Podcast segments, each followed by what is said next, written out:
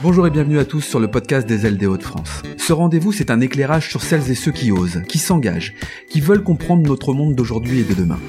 Avec ce podcast, nous prenons et nous donnons la parole à des femmes qui ont un impact positif sur les autres et pour les autres. Avec vous, avec moi, ensemble, nous allons découvrir des personnalités inspirantes, des femmes engagées sur des sujets qui font notre quotidien et qui contribuent à changer le monde.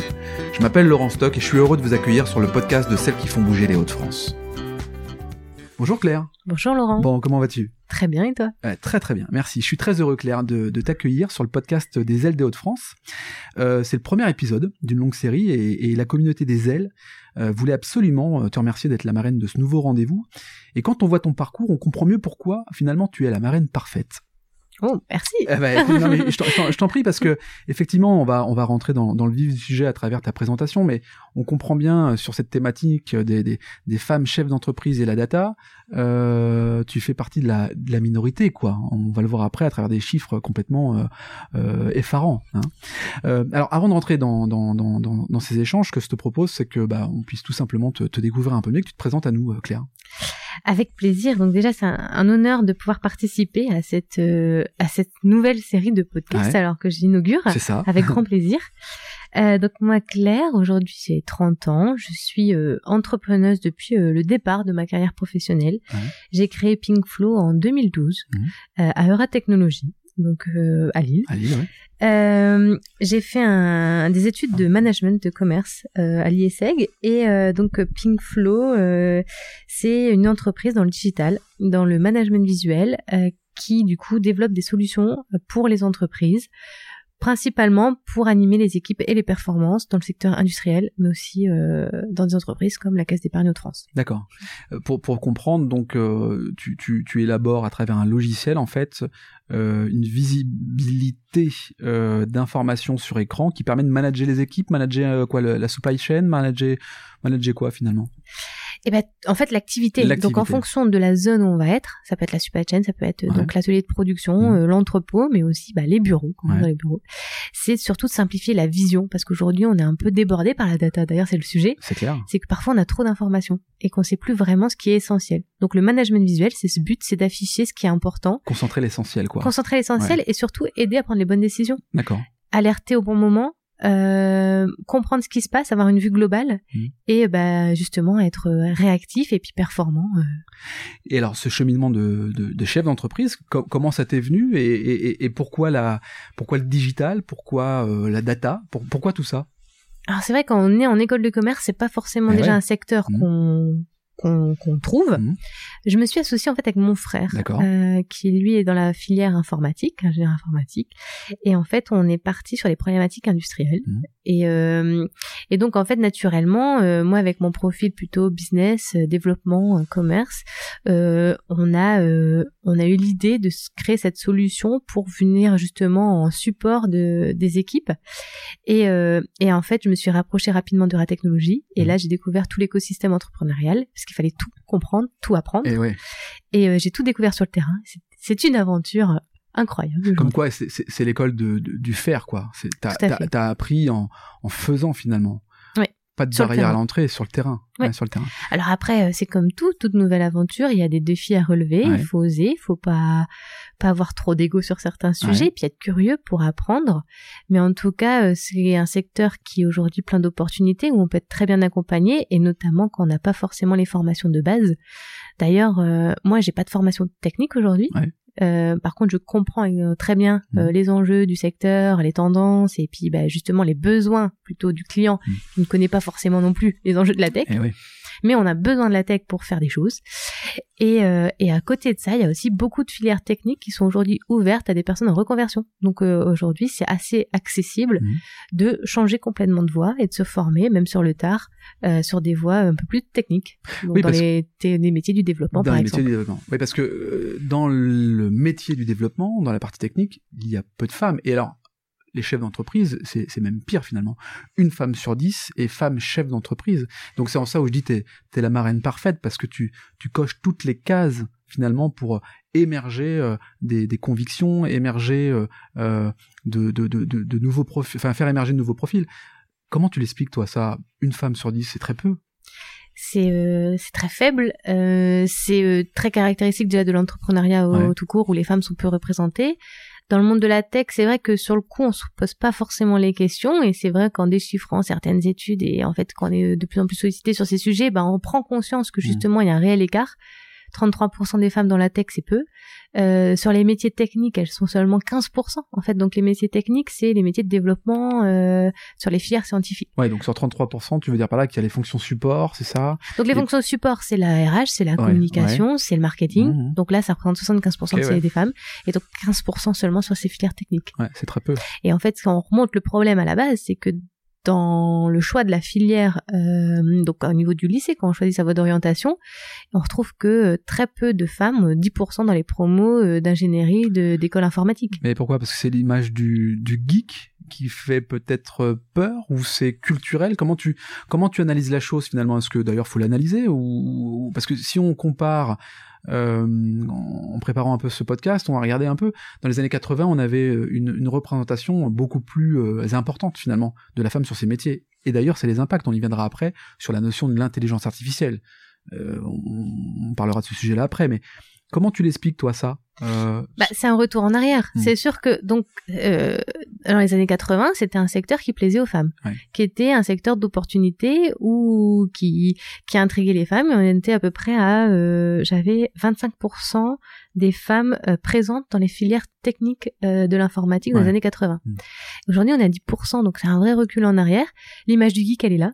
Ouais, ça aussi. Je pense qu'elle est très forte au moment du collège et euh, du lycée. Avec et les jeux vidéo, c'est ça? Les, les, le- je pense l'image des jeux vidéo d'un secteur qui est réservé aux hommes Ouais. euh, du coup beaucoup d'autocensure au final Eh ouais, parce que ça. la réalité elle est pas comme ça Mm. donc euh, cette image que les filles ont de ces voies euh, scientifiques et techniques dès l'école euh, bah, elle est mauvaise Mm. donc à mon avis il faut agir dès ce niveau là parce que c'est euh, forcément ça a un impact après Bah, sur la sûr. suite euh, pour nous, même en tant qu'entrepreneur, quand on veut recruter des femmes, c'est complexe. Il y en a pas. Euh, donc on a forcément une majorité d'hommes dans nos équipes, Mm. mais euh, parce que voilà, parce que en face on a peu de femmes qui sont dans les filières euh, d'éducation. d'éducation Sur la partie technique. sur la partie technique d'autant plus que moi je pense que les femmes sont quand même des act- actrices essentielles au digital je, te prenais l'exemple tout à l'heure du de, de l'intelligence artificielle qui euh, si on doit le rappeler euh, finalement euh, repose sur la récolte de données et notamment le traitement des algorithmes. hein. Donc c'est ni plus ni moins un algorithme, euh, la création d'un logiciel qui va euh, euh, permettre à, ce même logiciel de, traiter en fait un certain nombre de problèmes. Euh, s'il n'y a que des hommes, Ben, on aurait un point de vue que masculin. Et ça, c'est un vrai Mm. problème, en fait, puisque la, représent- la représentation de la femme ne sera pas là. Mm. Et donc, ça entretiendra en plus ce cercle un peu vicieux qui Eh fait oui. que les hommes ne seront que représentés, qui c'est un secteur qui n'attire encore d'autant plus que les hommes, puisqu'il sera pensé pour les hommes et par les hommes, résultat erroné quoi finalement, ou incomplet. ou et, donc, incomplet. et donc là, on a euh, un réel besoin d'engagement des femmes, Mm. euh, notamment dans cette partie technique euh, de la data, Ouais. Pour amener ce point de vue euh, féminin et même, on va dire, d'un point de vue plus large, Mm. un, un point de vue plus divers, plus qui présente en fait la mixité de notre société aujourd'hui. On peut pas la réserver qu'à une poignée euh, d'hommes issus de euh, quelques milieux sociaux qui ont accès à une éducation spécifique. Il faut, à mon avis, vraiment prendre conscience de ces enjeux-là. Euh, tes conseils là par rapport à ça? Parce que finalement bon euh, on est tous les deux on, on est écoutés sur ce que l'on dit là. Tes conseils par rapport aux, aux futurs étudiants c'est allez-y osez. Enfin comment comment comment il faut se projeter? Parce que effectivement là on a quand même un, vrai sujet Euh, l'intelligence artificielle menée par des hommes peut provoquer en fait un certain nombre d'informations erronées ou différentes comme tu le dis là. donc dès le lycée dès le collège on Oui, il faut, il faut oser dès le départ euh, s'accorder de la curiosité sur ces sujets, s'entourer, euh, aller sur le terrain pour comprendre. Moi, quand j'ai voulu créer l'entre, enfin, créer mon entreprise et dans l'entrepreneuriat et dans le secteur digital, le monde de la technologie, cet écosystème m'a aidé à faire la lumière sur ce que c'était vraiment, euh, d'être entouré, d'être conseillé et puis de, de monter mon projet. Euh, Aujourd'hui, dans les filières techniques, il y a aussi d'autres écosystèmes qui se créent. Je pense par exemple à la Cité de l'IA, eh oui euh, qui est en train de se monter sur le campus de la Cité des entreprises, qui a pour objectif de sensibiliser à l'IA Et donc l'objectif c'est d'accompagner les chercheurs, Mhm. Créer aussi bah, le pont avec les entreprises qui ont des besoins, comprendre les liens. Et donc du coup, bah, c'est aussi bah, connaître un peu mieux cet écosystème, connaître les voies, connaître les métiers de demain Mhm. euh, qui seront proposés et savoir se projeter. Et donc euh, être curieux pour oser, pour vraiment euh, tester. Et toi, tu es la preuve vivante qu'il faut oser parce que finalement, alors au-delà d'être chef d'entreprise dans un univers numérique, tu es aussi présidente de la commission digitale que le MEDEF organise, les Argonautes, c'est ça?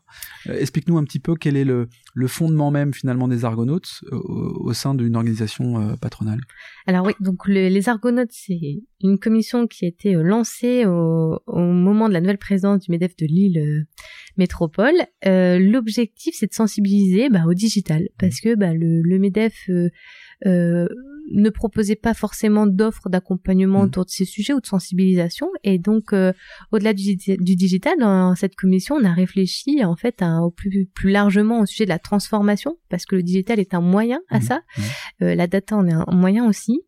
Et donc, on doit faire prendre conscience aux entreprises de euh, toutes les opportunités que révèle le digital et la transformation pour bah, justement s'adapter au contexte qui bouge, euh, qui se transforme, euh, notamment avec ce qu'on a vécu, euh, tout s'accélère en fait. Ouais. Et c'est pas vraiment, c'est pas toutes les tendances qu'on voit aujourd'hui sont pas nouvelles, c'est juste qu'elles s'accélèrent vraiment, que les opportunités s'accélèrent aussi, et qu'aujourd'hui on a besoin de de digital et de compétences dans le digital.